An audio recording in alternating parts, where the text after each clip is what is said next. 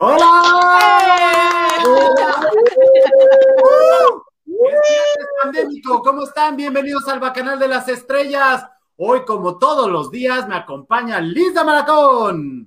Acá estoy, vecino. ¿Cómo están? Bienvenidos. Sean ustedes ya viernes de que ya se acabó el mes, el primer Ay, qué rápido, ¿no? Pero bueno, en fin, aquí les estamos dando la bienvenida. Muchas gracias por suscribirse, vecinos. La verdad, estamos súper felices. Y por supuesto, hola Gabriel y hola Roger, ¿cómo estás? Hola, yo muy bien. Buena tarde de viernes aquí eh, con ustedes, porque el miércoles pasado no pude estar porque por cuestiones ahí, yo estaba ahí en el backstage, pero todo mi público, ya saben, ¿dónde está? Y yo, no, acudan a ver a las chicas de Fandango, pero aquí andamos, porque pues ya decían que me había ido a otro lado. No, yo aquí fiel, siguiendo aquí y obviamente recordándoles que compartan, denle like y pues traemos mucha información el día de hoy, vecina, ¿verdad? Exactamente. Por supuesto.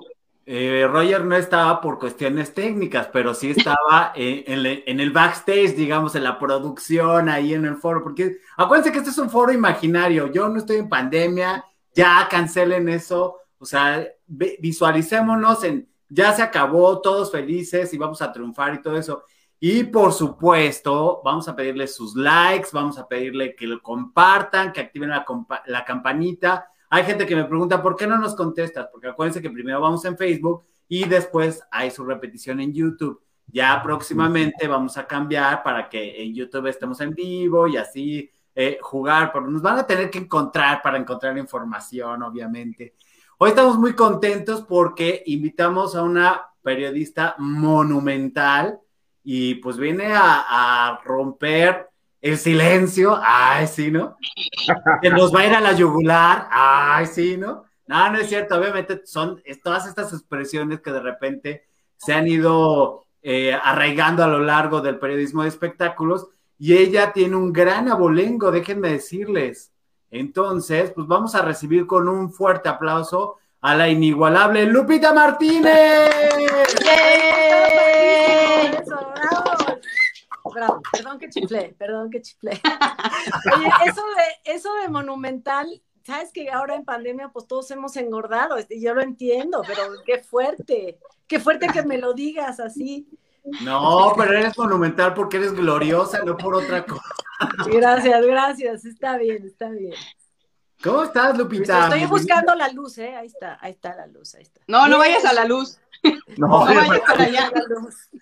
Ahorita de ir a la luz es, no, no, no, no, no, o sea, hay 10% de probabilidades de ir a un concierto de, de Chayanne o en tu caso Marco Antonio Solís, o hay un 90% de ir a ver a Juan Gabriel en esta situación. Entonces, no, definitivamente no. Es cierto, es cierto, hay que cuidarnos, hay que cuidarnos.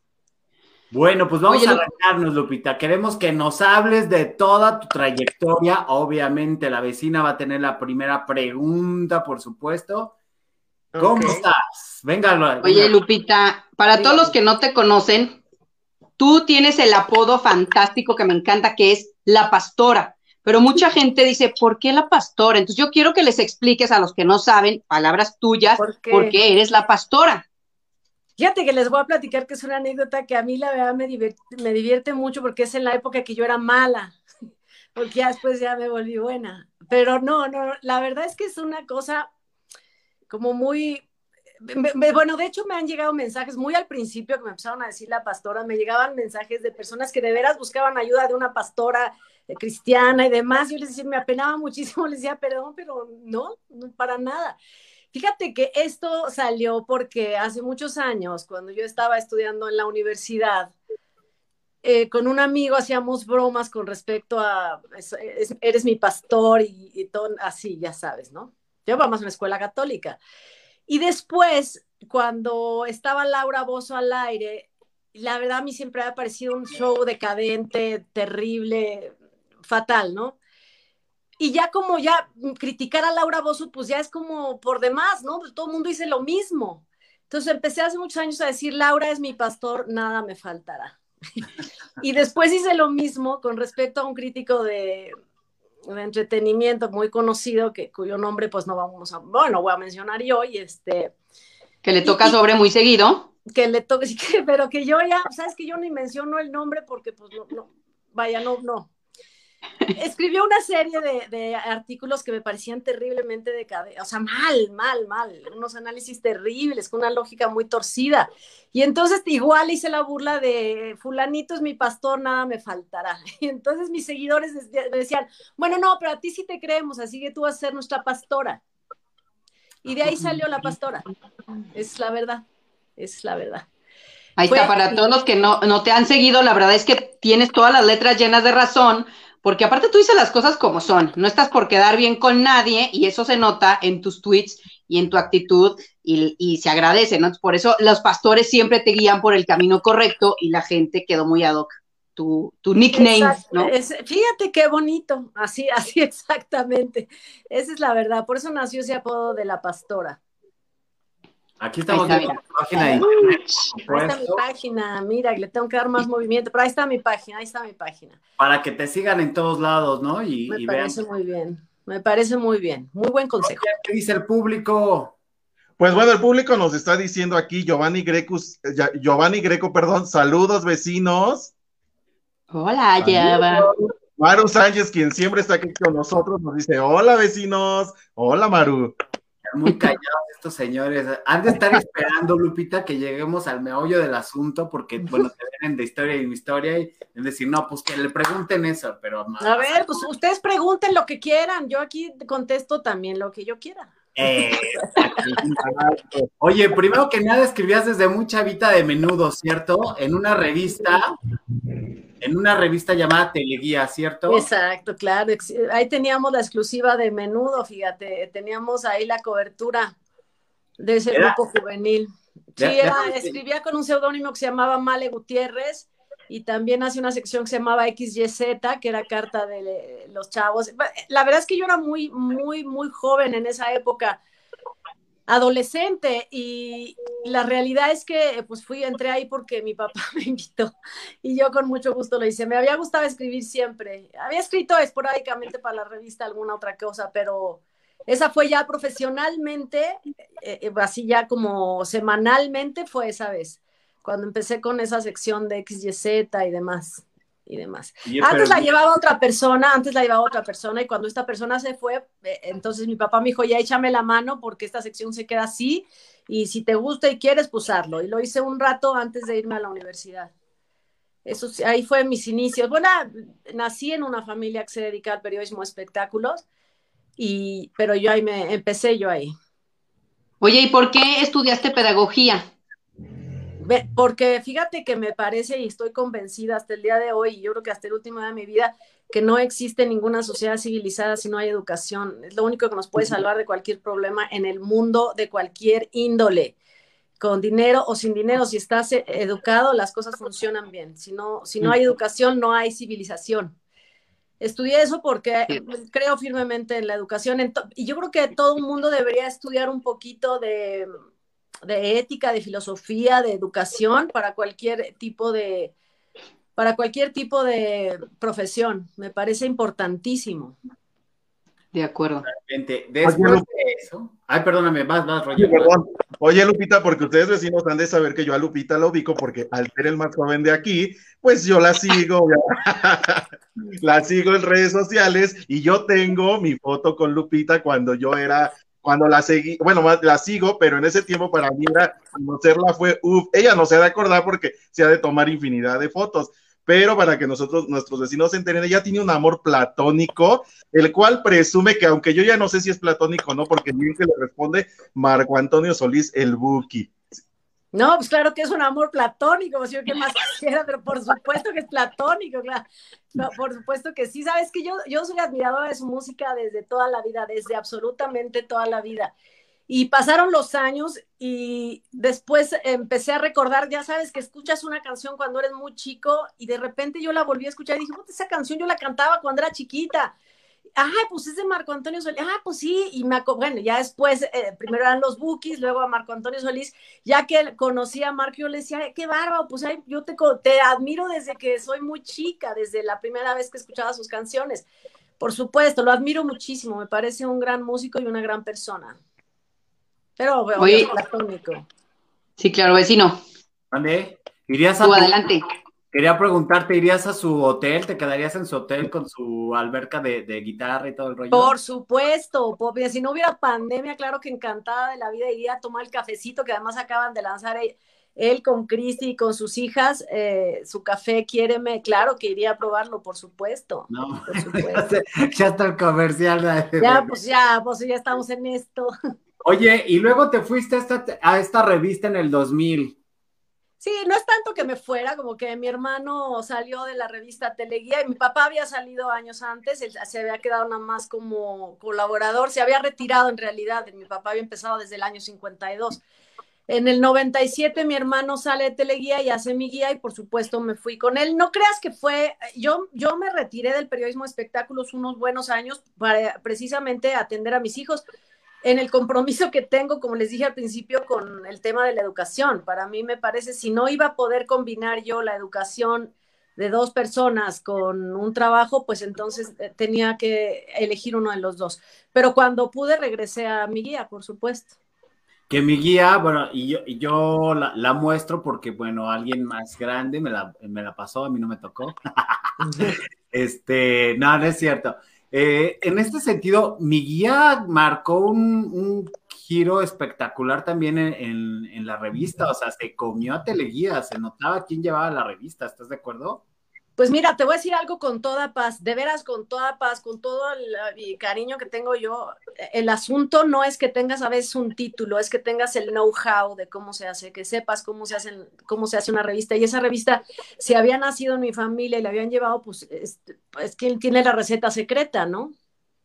Sí, pues es la forma de trabajar. Venga, mi Lisla. Oye, a ver, platícame, ya entrando en, en, detalles así, pues que nos gustan mucho. Tú has estado en varias producciones televisivas y una que fue como muy comentada fue cuando estabas en el Club de Eva, ¿no? Entonces ahí en Azteca, que de un día a otro desapareciste. Bueno, ya no fuiste, pues no es que hayas desaparecido, pero ¿qué fue lo que pasó? Porque empezaron a decir muchísimas cosas de que te habías enojado, de que eran súper irresponsables y súper mal quedados los de la producción de Dio, y etcétera, etcétera. Entonces, ¿qué fue realmente lo que pasó?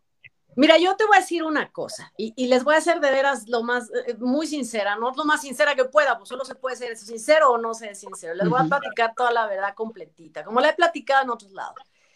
Yo con mucho gusto, por invitación de un amigo mucho, muy querido, entré al Club de Eva. A mí en lo personal no me gusta hacer televisión y no es por desprecio, es que yo soy muy distraída, de veras muy distraída. Ahorita, porque tengo la cámara aquí, si no estaría así y estaría viendo un monitor y estaría viendo al que pasa por ahí y se me estaría yendo el avión de las... O sea, soy excesivamente distraída. Ese es por un lado. No es que sea tan impaciente, pero sí soy cuidadosa con mi tiempo. Si yo lo voy a perder el tiempo, yo lo pierdo yo solita. Y, y la televisión lo sabemos que hay que esperar. La televisión es de esperas, ¿no? Y entonces hay tiempos muertos y está bien, pues el que quiere trabajar ahí está bien y es muy respetable. Lo que pasó cuando estuve en Club de Eva es que efectivamente, como te dije al principio, entré por un amigo muy querido. Acuérdate que esta producción iba a ser de Magda Rodríguez y Magda se fue a, Televisa. Entonces la toma dio Lluveres, que es un gran tipo, que es una gran persona. De verdad que yo, yo me llevé muy bien con él, es muy cariñoso y muy comprensivo, muy abierto. Y entonces me hablan casi de emergencia. Mi amigo sabe que a mí no me gusta hacer la tele, pero bueno, claro, por supuesto que con mucho gusto voy y conocí gente maravillosa, Laura y Anet Kubur, la verdad es que Esmeralda Galde, personas muy lindas. Entonces entro yo al programa con muchísimo gusto, pues ya, yo tengo la idea de que cuando ya estás en un lugar, pues te comprometes y haces lo mejor que puedas. Y entonces pues entré. Yo en ese momento, hasta antes de la pandemia, hacía un viaje anual a Europa por lo menos 10 días, 15 días, mínimo una semana. Tengo generalmente o tenía otro viaje a Canadá porque uno de mis hijos vive allá, en fin, y voy muy seguido al Valle de Guadalupe, como lo saben todos los que me siguen. Entonces, esa, eso yo lo había hablado con la producción y yo les dije, de tal fecha, yo entro, pero de tal fecha a tal fecha yo voy a estar en Italia, yo me, me voy a Italia. Y, propuse, a ver, vamos a llegar a un acuerdo. Si tú quieres que yo, mi tiempo, te pertenezca de lunes a viernes, pues entonces me tienes que dar un sueldo fijo, ¿no? Si tú me vas a querer nada más los días que me llamas, que también está bien, porque así funcionan las televisoras, si nomás me quieres, entonces tú te tienes que, ni modo, porque entonces yo voy a disponer de mi tiempo. es lo justo, yo creo que estaba bien, ¿no? Claro. Sí. Exacto. O sea, no te puedo dar mi tiempo si no está pagado, pero tampoco, en, en fin. Total que llegó este viaje a Italia, me fui eh, como eh, siempre hacía cada año y lo voy a volver a hacer, estoy segura, porque un día vamos a volver a salir. Y entonces cuando yo regreso, aviso a la producción, oye, ya llegué, aviso un lunes, llegué, estoy lista para mañana. Viene el, el, el martes y yo no tengo llamado, viene el miércoles, yo no tengo llamado, pues entonces les dije, yo creo que lo que ustedes ya no quieren que yo esté ahí. Entonces, como, y, y pues sí, y como no, no tenía como, cómo comunicarme con ellos, pues los puse por Twitter. Yo creo que aquí alguien no quiere que, si no quieren que yo esté, pues me voy, no pasa nada, no pasa nada. Y no pasó nada. Esa es la verdad, esa es la verdad. Pero, y claro, por supuesto que Laura allí me habló y por supuesto que hablé con Di, oye, pero ¿qué pasó? ¿Por qué? era-?" Pues no, no, no pasó nada, nadie está enojado, sencillamente es que yo no, a ver, yo acabo de regresar de viaje y yo no puedo estar sentada aquí de lunes a viernes a ver si un día me hablan para ir, entonces mejor yo regreso de viaje y reorganizo mi vida y no pasa nada y, y Santa Paz. Eso fue en realidad lo que pasó, pero ahora vi a Dio en la academia, fui a, un día a la academia y lo saludé con mucho cariño. No, no peleé con ninguno, lo- de veras, te- se los digo de verdad, no, no quedó ninguna deuda pendiente de ninguno de los dos lados. Eso está bonito. O sea, pocas palabras, como dijera algún entendedor, pocas palabras. Pues sí, pues, eh, o sea, yo creo que no, no es necesario. Yo tengo la firme teoría que no existe, no debe, ninguna relación que termina tiene que terminar en pleito, no todas tienen que terminar en pleito, y si están en pleito, pues suavízale lo mejor que puedas. Aquí ni siquiera hubo pleito, aquí será, solamente era un asunto de tiempos. Eso era todo. Ah, para todos los que decían que había ahí cosas de chanchullos y mentadas de madre, pues ahí está. No, que no. hombre, pero mira, yo eh, quiero mucho a todos, los, además a los que se quedaron, Chicuela, a Chicuela la adoro con locura, por supuesto, y como nos quedamos con muchas ganas de hacer algo juntas. A Memo Martínez lo quiero también, me parece una gran Mi persona. Memo adorado. Sí, no, no te podría decir que no me enojé con nadie, ni me peleé con nada, para nada, ¿eh? O sea, en lo absoluto. No, no tengo pleito. Para Ahora vamos a ver qué dicen los vecinos. Dice Gaby Sánchez, llegando del mandado para hacer de comer, más bien la cena, porque nos va a ver y pues ya después se va a hacer la cena. Dice Gaby, hola, este, fan de Soy fan, cese, soy fan cese de Rogers. Yaret dice, hola, vecinos, hola, Yaret. Dice Ya Gloria. ¿se quitaron la visa Pepillo o es publicidad barata? En un Las momento más. dos, eh, las dos, pasó las dos, nada más que aguanten, ahorita vamos a preguntarle a, a Lupita Martínez dónde han dado y por qué es Lupita Martínez. Y más adelante nos vamos a los chismes. Oye, ¿y cómo estuvo tu participación en Fórmula Dominical? Pues Fórmula a es muy elemental, esa es muy fácil. Esa pregunta es muy fácil, pero está, está claro. Por supuesto que a Flor Rubio le ofrecen este programa de Fórmula Dominical, como muchísimos saben, ella es esposa de mi hermano Rafael y yo ya estaba trabajando en la revista. Era lógico que si yo trabajaba en la revista y estaba Flor en ese programa, pues me invitó a participar con ella y estuve con ella 12 años en Fórmula. Después eh, eh, pasó el programa entre semana y estuve también en Fórmula espectacular muchos años. Y ya un día decidí salirme y ya. Tampoco hay pleito porque, insisto, es la esposa de mi hermano. Imagínense, si yo no me peleo con quien no es de mi familia, pues mucho menos con mi familia. Mucho Claro. menos con mi familia. Pero no, no nos peleamos ni nada, solamente un día le avisé, oye, te aviso que a partir de tal día de diciembre yo me despido y me voy. Y ya. Totalmente. Dice Daniel Esteban, saludos para todos, soy fan de Lupita Martínez. Daniel, Daniel, te mando besos. Claro que por supuesto ya sé quién es, claro, qué gusto. verte Saludos aquí. vecinos desde el estado de Oaxaca, un gusto ver a Lupita Martínez, Nael. Cruz. Gracias. Verme, medio verme porque me puse muy oscura, pero ya no puedo hacer nada. Sí, exactamente, está, está en la oscuridad, porque es exclusiva de Siempre estoy buscando un buen back y la verdad que no le atino, la verdad, así no le atino. Ahí está, mira, ahí me acerco. Ahí Mira, está. ahí está de repente angelical. Sí, cuando le hiciste así. Ah, Ahí mira, voy a ¿ves? hacerle así. Ah, Yo voy a pasar que sí es. Voy a traerme unas sí es. pesas para tener los brazos así todo el tiempo. Y acabar así ya. Oye, Lupita, sin lugar a dudas, tú has tenido una transición de un periodismo de hace años, cuando estabas en, mi, en Teleguía, después Mi Guía, ¿Cómo ves el periodismo actualmente de espectáculos? Ahora que ya estamos, ya pasaron casi 20 años de ese mi guía al periodismo de espectáculos actual.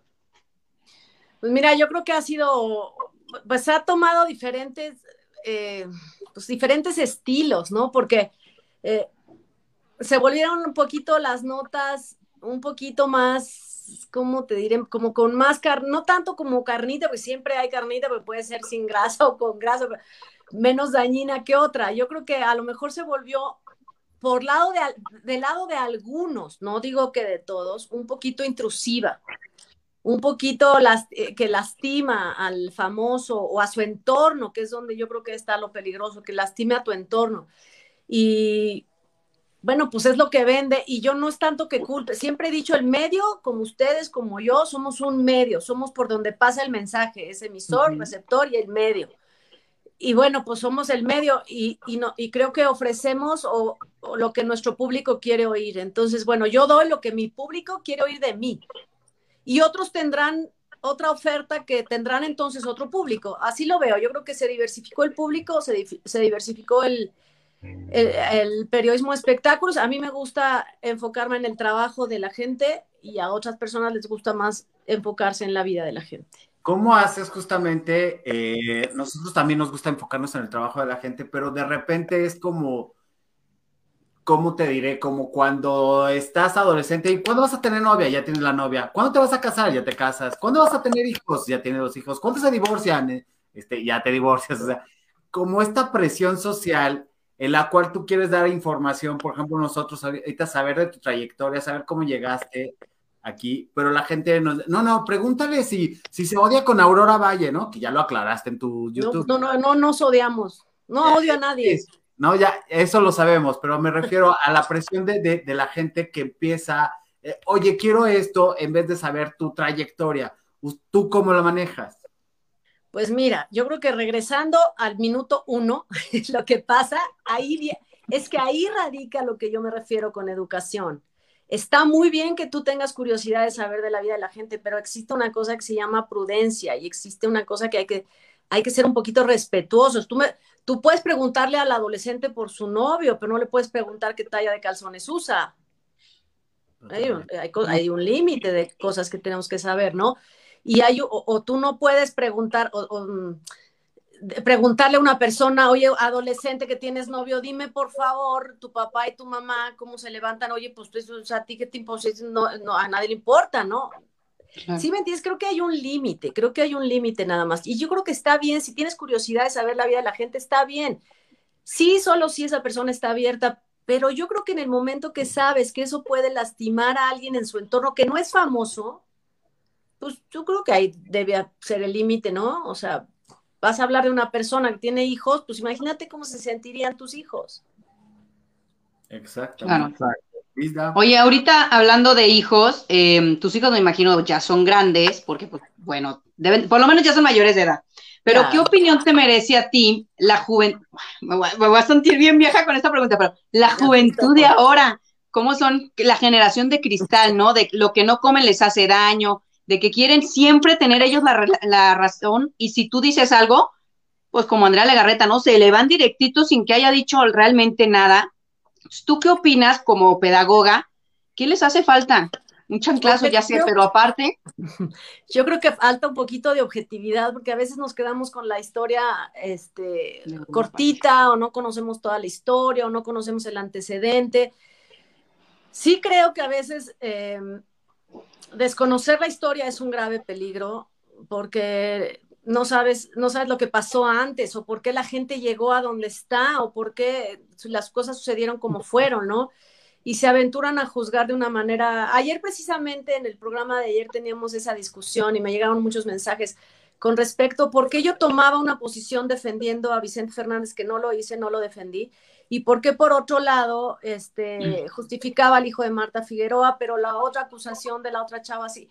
Y, no, no, hay falta yo creo que un poquito de objetividad o un poquito de juicio para saber llevar las cosas en su, a su lugar. Yo nunca defendí a Vicente, yo dije, Vicente Fernández hizo mal, pues pero es una generación. La, eh, la chava Nat Campos que acusa al violador está poniendo su carita como nosotros, mira qué bien se ve, está poniendo su carita como nosotros aquí y está denunciando. La persona que denuncia al hijo de Marta Figueroa es un tuitero. Nosotros, ustedes que trabajan en redes, saben que detrás de un avatar se esconde cualquier persona. Cualquier. ¿No?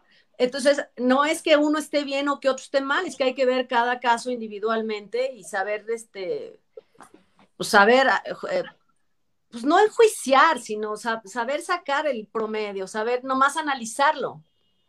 Yo creo que eso les diría, que se tomaran el tiempo de escuchar, no nada más oír, ¿no? Porque muchas veces escuchan como que lo que quieren, como dirían las mamás, es que escúchame, no oigas, escucha con atención. Pero además escucha y procesa, lo piensa, lo siéntate un ratito, tranquilízate y en silencio piensa. Sí, es muy bueno. Exactamente. Antes de pasar contigo, Roger, perdóname, este, la gente dice Gloria, Gloria Pérez, adorada, Dice Lupita, ¿crees que el periodismo de espectáculos llegará a ser como el de España?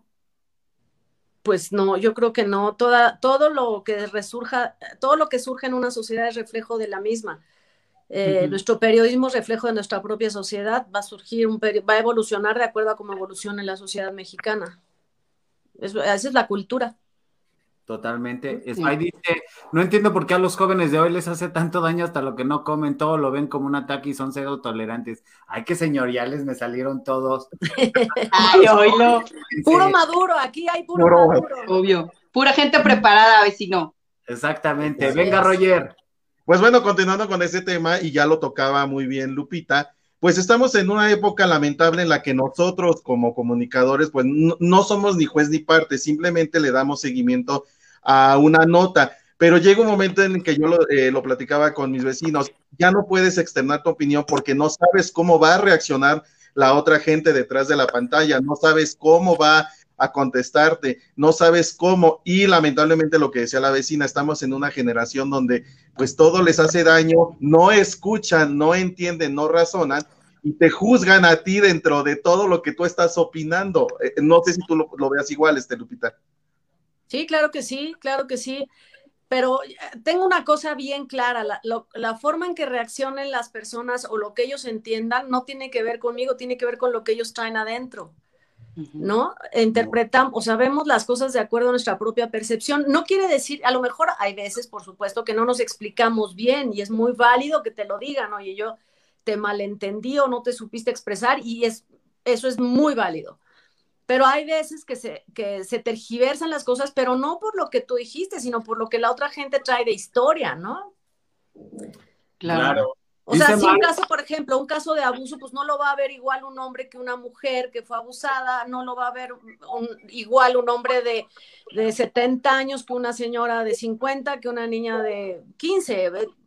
Es cada quien lo suyo, ¿no? Son muchos factores. Exacto. Totalmente. Dice, Maru, somos jóvenes con experiencia, ¿ves? Muy bien.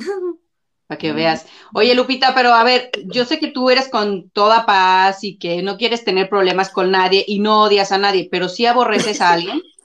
No, te lo juro. Es diferente, es diferente. No, mira, yo te voy a decir una cosa, yo te voy a decir una, yo te dije al principio que yo era mala, ¿no? Y no es que en realidad no es que fuera mala, pero hay ciertas emociones que tú llegas a sentir en la vida y que sabes que no te hacen bien y te lo digo sinceramente. Entonces, a ese tipo de emociones, primero hay que controlar las emociones, que no se desborden nunca. Y si yo sé que odiar me hace daño, mejor me retiro y dejo la relación en paz y no nos molestamos y no reacciono. Si alguien me ataca, pues procuro no reaccionar. Si me dicen algo en mi programa, pues claro que les contesto y les aclaro, oye, no dije esto. me gusta discutir, me gustan los argumentos pero mezclar emociones como odio, como rencor, me parece que no, porque me hace daño a mí, ¿no? Y como le hace daño a cualquier persona. Por supuesto. ¿Cómo manejas el, el hater de, las redes sociales? Porque, por ejemplo, aquí nos dicen, ¿qué insultos te han hecho, Lupita, como desvalorado Roger? O sea, porque pues, a todos nos ha tocado desde el momento que te expones a dar tu punto de vista, habrá quien está de acuerdo, habrá quien no tú lo haces clara y llanamente, ¿cómo, te, cómo manejas ese hate de las personas, ese odio? Pues mira, al principio me afectaba, yo decía, cuando empezamos a abrir el canal, yo decía, pero ¿qué les hice? Pues ni me conocen, no sé, ¿por qué tienen que decir cosas tan feas? Y ya después lo que te digo fue un trabajo de entender que a veces no soy yo, es lo que ellos traen, o a lo mejor es lo que en el, en el momento yo a lo mejor puedo haber dicho algo que tocara una fibra muy sensible. Entonces, sí, sí, sí me molesta cuando mienten, sí me molesta cuando ponen palabras en mi boca que no dije. Cuando me dicen lo que pienso, pues eso también me enoja, pero ya aprendí que no, no puedo reaccionar. ¿Cómo el hate, cómo lo manejo? Pues pues los dejo pasar, la verdad. Y en el canal, yo sé que a mucha gente le molesta, pero yo no dejo pasar insultos porque creo que las, las palabras que son un insulto y llevan una mala intención afectan nuestra energía y afectan lo que sentimos, ¿no? Cierto. Pues vamos a ver qué dice nuestro público aquí el día de hoy, viernes, aquí con Lupita. Dice Giovanni Greco. Lupita, ¿de qué país te gusta el tipo de periodismo que se hace? Y tú dirás México. ¿Puedes, puedes ¿Y que tú dirías? Imitarlo, perdón. ¿Podría qué? Tratar de imitarlo. O sea, si, en algún país México podría imitar el periodismo de algún otro país. Yo creo que México tiene suficientes periodistas eh, muy buenos y hacen bien su trabajo y tienen muy buenos investigadores. No creo que necesitaran investigar de ningún otro, digo, imitar a ningún otro país. No, no veo por qué. Insisto, o sea, no, no puedes imitar a otro país porque son diferentes culturas, diferentes formas de reaccionar. Imagínate que fueras a hacer el mismo periodismo a Noruega, pues te van a ver como qué le pasa, ¿no? Claro. Y viceversa, o sea, pues no, no, de cada quien lo suyo, cada país lo suyo. Exacto. Dice el Bay Akama, Exacto, no puedes opinar porque te decapitan, no entienden ni aceptan que todos podemos tener distintos puntos de vista y es válido si no estás de acuerdo, pero con respeto. Exactamente, exactamente. Roberto, ya llegó nuestro vecino Roberto. Saludos, Roberto. Miren, es una misma realidad vista de diferentes puntos, eh, así que es lo mismo, estamos viendo lo mismo, pero desde diferente lugar. Exactamente. Y de diferente preparación también, ¿no? Porque si estás tú peleándote con alguien iletrado, perdón, pero es que te dan más armas el estudio, como bien lo estás diciendo tú, y entonces pues ya mejor lo que queda es que hablen, ¿no? Porque sí, es, bastante complicado. Claro, son tantos factores los que influyen. A ver, influye el, nivel de educación, pero en dónde vives, si ah, vives en un lugar frío, en un lugar cálido, eh, ¿cómo, te fue el, ¿cómo te fue el día de hoy? ¿Cuántos hijos tienes? Si tienes hijos, si tienes papás, ¿cómo fue? Tiene, hay tantos factores que eso hace que cada persona sea diferente, un individuo, cada, cada cabeza es un mundo. Oye, yo sí quiero preguntarte ahorita de eso, perdón que te interrumpa, pero es que va junto con pegado. Quiero saber qué opinas de la cantidad de famosos que se van a lanzar de diputados. Que ahora las sesiones, pues yo creo que van a ser en el Teatro de los Insurgentes, ¿no? qué, maravilla, qué maravilla que se reactivara el teatro. Mira, la verdad te voy a decir, yo creo, creo que todo ciudadano, cualquiera que sea su profesión, tiene derecho a participar en la vida política si de veras tiene un interés real real en servir a la sociedad, yo estoy de acuerdo, no le veo nada de mal. Lo que está mal, y que es lo que yo alego y discuto, es que se utilicen nombres de famosos para acceder al poder y que sean manejados por otros para, para hacer lo que no puede, ¿sí me entiendes? Que sean títeres de otras personas, eso es lo que no creo, porque si tenemos, si investigaran en los congresos locales de algunos estados, existen personas que no tienen gran preparación y que, eh, o sea, a veces no saben hablar español, que no tiene nada de bueno ni malo, ¿me entiendes? O sea, no, es ni bueno ni malo, no, sencillamente esa es su cultura, punto. Y es donde nacieron y está bien. Pero, pero ejercen ellos su propio poder. Y, si lo ejerces eh, como debe ser, está bien. Lo que no está bien es eso, que, se que presten el nombre para ser utilizados. En eso no estoy de acuerdo. En que participen y hagan cosas buenas, pues, ¿por qué no? Exacto. Bueno, antes de que sigan, yo quiero que hables de tu paso por Pasillo TV. Mm. No nos perdamos. Pasillo TV, fíjate que Pasillo TV era un proyecto que, que nació mucho tiempo antes de que yo llegara ahí y ya después eh, hubo muchos cambios, yo ya no me subí a ese barco y después empezó ese programa ya producido nada más por Pablo Velasco Y fue después que me invitaron a participar también un tiempo, pero eso coincidió con el mismo tiempo que yo salí de Radio Fórmula. Entonces, no, no era en realidad salir de un programa en específico, era que yo quería dar un cambio a todo lo que estaba haciendo. Te insisto, no me gustaba a mí este rollo de, de manejar cosas, energías tan negativas o lastimar gente, francamente no me pareció bonito. Y entonces fue cuando decidí darle un cambio radical, no porque en Pasillo TV lo hicieran, ¿eh? era, un, era un asunto personal. Sí, totalmente. ¿Y cómo fue tu transición a las redes, a llegar al YouTube? Que finalmente es lo que más resonancia ha tenido actualmente.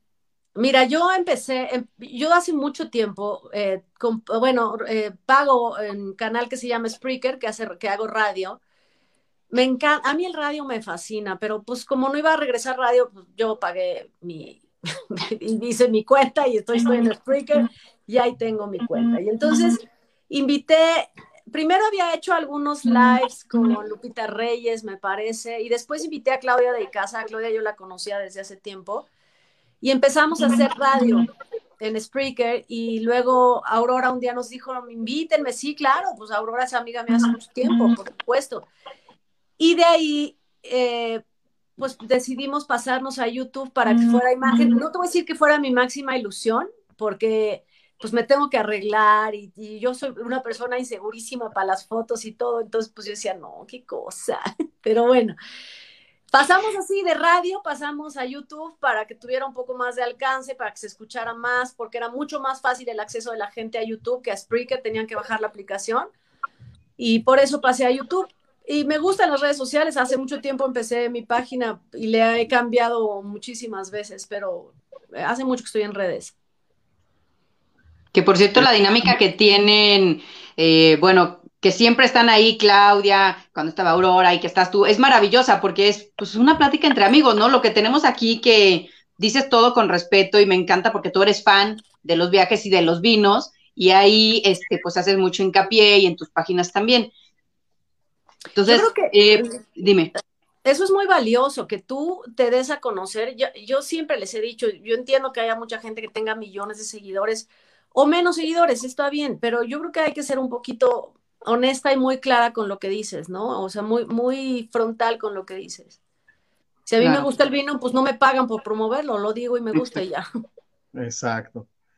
¿Y cómo, cómo, cómo, ha respondido el público, Lupita? A final de cuentas, estamos en una época en la que pues muchos ya no ven televisión y recurren a las redes. ¿Cómo ha respondido este público con ustedes ahora que ya eh, hicieron esta transición pues mira, hemos tenido altibajos, hemos tenido temporadas con muy buena audiencia, temporadas que tenemos muy baja audiencia, eh, en fin, pues responde bien, yo creo que hay un público que es, yo les digo que es el público amoroso, que siempre están y que nos siguen y que saben lo que nosotros tenemos para ofrecer, o sea, no vas a encontrar en mi canal o en el canal de Claudia, que así es compartido, no vas a encontrar en nuestro canal algo distinto. Sabes quién es Claudia, sabes quién soy yo, y no, no, entonces tenemos un público que es fiel, que lo queremos, que nos quiere y que siempre vamos a estar.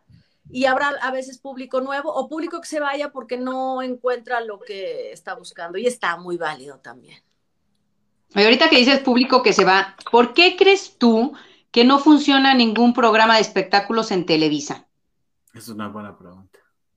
Mira, no, no es crítica, sencillamente ellos tienen un estilo un estilo en el que cuidan mucho a ciertos artistas o tienen un estilo distinto, a lo mejor que no es tan, tan ácido. Eh, por ejemplo, Ventaneando tiene la acidez y la, eh, mordacidad de Daniel Bisoño, que a mí me divierte mucho, pero eso no lo tiene Televisa. No, no viene a ser una plática. Ventaneando también es una plática, a lo mejor mucho más formal, pero no deja de ser una plática entre unas personas tomando un café, ¿no?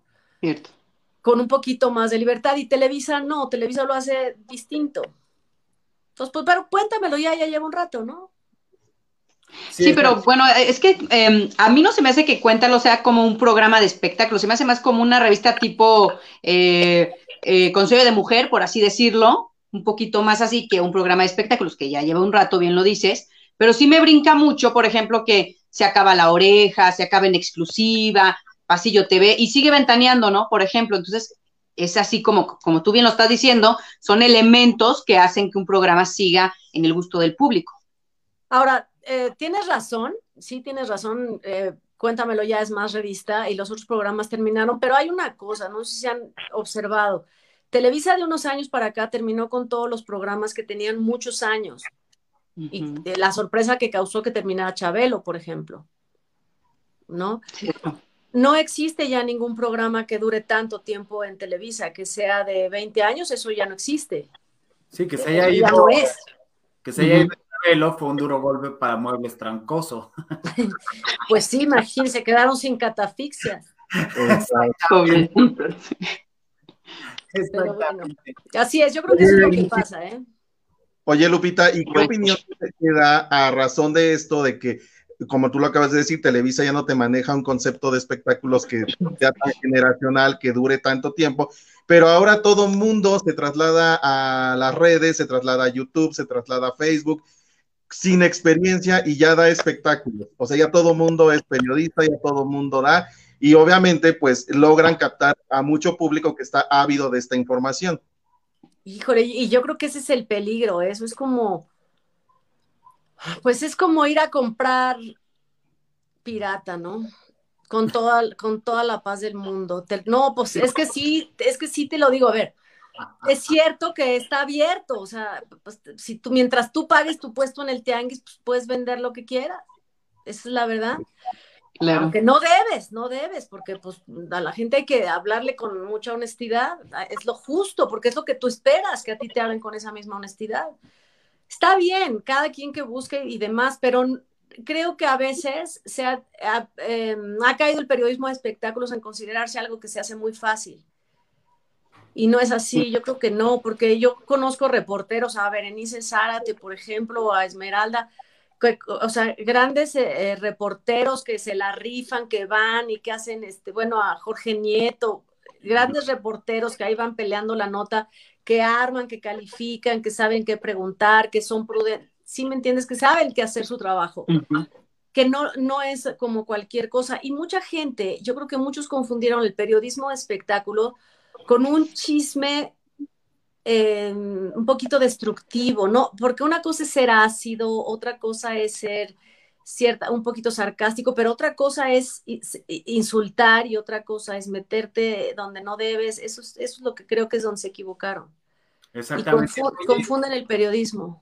Ahora que mencionas, Lupita, en esta cuestión de, de, los reporteros, ¿no crees también que en el hecho de que Televisa no tenga un programa de espectáculos fuerte como lo ha sido Ventaneando, como lo ha sido Maxine Goodside en radio y otros ejemplos que podemos citar, ¿no crees que también tenga que ver en esta cuestión de los reporteros, que no tienen unos reporteros que verdaderamente tengan el oficio y que verdaderamente tengan esta, esta madera de, periodista, de, de preguntar, de saber qué preguntar? Yo creo que no, yo creo que reporteros hay muchos. Eh, el problema es que no hay programas, porque Televisa tiene un segmento de espectáculos en el programa hoy, en donde han estado muchísimos reporteros de, pues, de carrera, de oficio, que son estupendos. No, yo no creo que hagan falta reporteros. Hay muy buenos, claro que no todos son muy buenos, pero eh, claro que hay estupendos reporteros. Yo no creo que sea la crisis. Hay mucho reporpifán, estarás de acuerdo. Eso también, eso también, para que veas. Eso también, eso, eso, es que ese, también es un peligro para, el periodismo de espectáculos. Pero pues eso también pasa en la mañanera, ¿no? Hay mucho reporte y fan. De hecho. Ahora también en, los programas de espectáculos, de repente, por la misma situación que estamos teniendo de, famosos que se están valiendo de su nombre para, para captar votos y para mantener eh, registros de, de partidos, se está llenando el medio de la política del medio del espectáculo. ¿Crees válido como, como reporteros de espectáculos, como, como conductores de, o periodistas de espectáculos, hablar de esta situación de la política? O sea, ahora poniéndonos del otro lado. Claro que sí. Eh, todo, mira, todo lo que forma parte de la cultura de un país es válido. Eh, el entretenimiento, la política, el deporte, todo está unido, somos una sociedad, no, estamos, estamos todos conectados, no, no, son, no son cosas inconexas. Ayer hacía un programa, ayer hice un programa, o pasó un programa, no sé si lo escucharon, Crónicas de Banqueta con Arturo Trejo, que me hizo favor de entrevistarme para que le platicara acerca del origen de la revista Teleguía. Y hablamos de la historia de esa revista que nació siendo una revista de espectáculos y escribía, sin embargo, ahí eh, gente como Jacobo Zabludovsky, como Renato Leduc, como Luis Espota, eh, estaba Guillermo Ochoa, eh, había muchísimo, había Roberto Blanco, había mucha gente, Carlos Monsiváis llegó a escribir ahí, había mucha gente que escribía sobre política y sobre deportes y sobre, porque esa es la cultura de un país está, eso cuando llegan y te dicen, es que no puedes hablar de política, ¿por qué no? Si es parte de toda la cultura y, una, una funciona en base de la, o sea, están conectadas todas, ¿no? O sea, eso es lo que yo creo. Si es válido que lo hagan y los reporteros tienen que entonces documentarse ahora, investigar y ay, ay, ay, estar bien preparados. ya nos tiraste. Están todos bien. no te resbala. Pero qué ya. Listo. Oye, ¿qué dice el pueblo? Pues nos dice, me divierto más con. Bien el pueblo, está bien el pueblo, no se lastimaron. todo bien, un poquito mareados, pero bien. Pero todo bien, dice Gaby, me divierto más con ustedes, sus imitaciones de Gabo, sus caras de Roger y el sarcasmo de Lisna. Dice Rubén González, la mejor información de espectáculos está en las redes sociales. Ventaneando que es cosa del pasado, ahí el rating. Pues es que te digo, eso es, yo creo que es un asunto generacional. Sí. Y está bien, no está mal, está bien, está bien, así evoluciona, así es, esto es así. Sí, quien, pretenda que, quien pretenda, por eso yo creo que, mira, esa es una buena respuesta a lo que te acaban de decir. Quien pretenda que un programa que funcionaba con el público hace 25 años va a seguir funcionando, pues no, tiene, las cosas tienen que evolucionar. Y acoplarse a lo que estás. Exacto. Y eso entonces también tiene los reporteros de espectáculos, pues que entonces ve y documentate y estudia para que cuando te toque entrevistar a un famoso como Jorge D'Alessio, que está metido en cultura, sepas si sí está preparado, si es oportunista, si sí está trabajando o nomás vamos a acusar nomás por acusar. hay que investigar. Totalmente. Dice Giovanni Greco, Lupita, dice si no me gusta algo mejor por la paz, pero existe alguien con quien sí dices mejor de lejos que esta persona, con esa otra persona no trabajo. O sea, fuerzas quieren que nos digas a quién no quieres del medio. Pues, o sea, que, que yo te diga que sienta alguna animadversión por nada, no siento animadversión, no, o sea, no, no, no odio a nadie, no tengo nada. Sencillamente creo que todos ustedes, yo, el público, Giovanni, todos tenemos derecho a elegir en dónde queremos estar y dónde nos sentimos bien. Ayer hablaba con una persona que coincide mucho conmigo en ese aspecto y eh, lo, bonito de la vida es saber percibir la energía de los demás y estar en donde quieres estar. Punto, eso es todo. No, no, es que sea, no es que una persona sea mala o buena, sencillamente no hay empatía o nuestras energías chocan y no podemos estar juntos, pero no es porque sea uno mejor que otro. Entonces, pues todos tenemos derecho a elegir con quién queremos ir o con quién no. Y nosotros eh, estamos encantados de que hayas elegido al canal y venir. Gracias, gracias, gracias. Claro. Oye, yo quiero, dime tú, Gabriel. No, vas, Linda, vas, vas, vas, Ah, es que yo quiero preguntarle a Lupita, que es fan de las telenovelas como nosotros, ¿qué, ¿qué opinas ahorita de las telenovelas que están haciendo? Porque yo soy de la idea de que las telenovelas turcas, por ejemplo, no tienen nada que pedirle a las buenas mexicanas. Entonces ahorita tienen a las novelas turcas como que, ay, acá arriba son lo máximo, pero ¿qué es lo que está pasando? Que proyectos así como, por ejemplo, el remake de Ruby, que fue bastante, mm, pues así, X, el pues. último, terrible, sí. Horrible, la verdad que sí. Entonces, eh, por ejemplo, ahí viene Mirada de Mujer. Yo siento que una parte es el mal casting que hacen, pero no sé tú qué opines que la telenovela, ahorita Vencer el Desamor ya está para arriba, muy, muy bien posicionada, pero ¿qué pasa? Que creen que ya no es negocio. Bueno, no muchos, pero otras personas sí creen que no, porque no la ven en teleabierta, pero en Netflix ven las series de siete temporadas que al fin y al cabo es una telenovela. Por supuesto que son telenovelas, yo coincido absolutamente contigo, por supuesto que son telenovelas, se llaman prejuicios, eso se llaman clichés, eso se llama eh, ir con la corriente, o sea, algo te gusta, pues dilo y ya, si te gustan las novelas, te gustan y ya. Les gustan mucho las novelas coreanas y les gustan mucho las, las novelas turcas y es absolutamente respetable, pero yo les insisto, a ver si apenas nos da tiempo de ver lo que se hace aquí.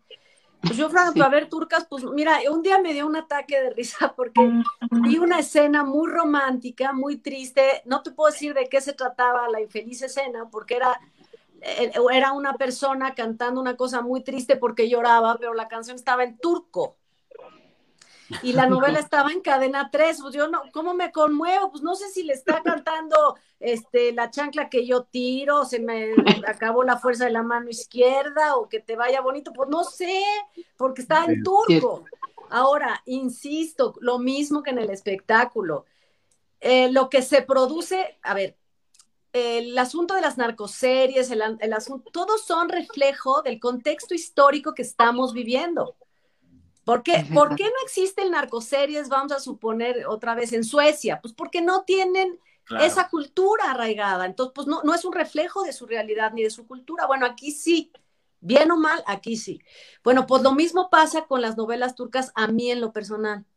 No me reflejan nada, no me identifico con ellas porque no es mi cultura. A lo mejor un día sí me clavo y las veo, pero prefiero ver una novela mexicana porque tiene mucho más identificación conmigo. Ahora, insisto, hay un cliché, hay un prejuicio de, ah, ya están pasadas de moda, para, vencer el desamor, ven nomás las audiencias que tiene.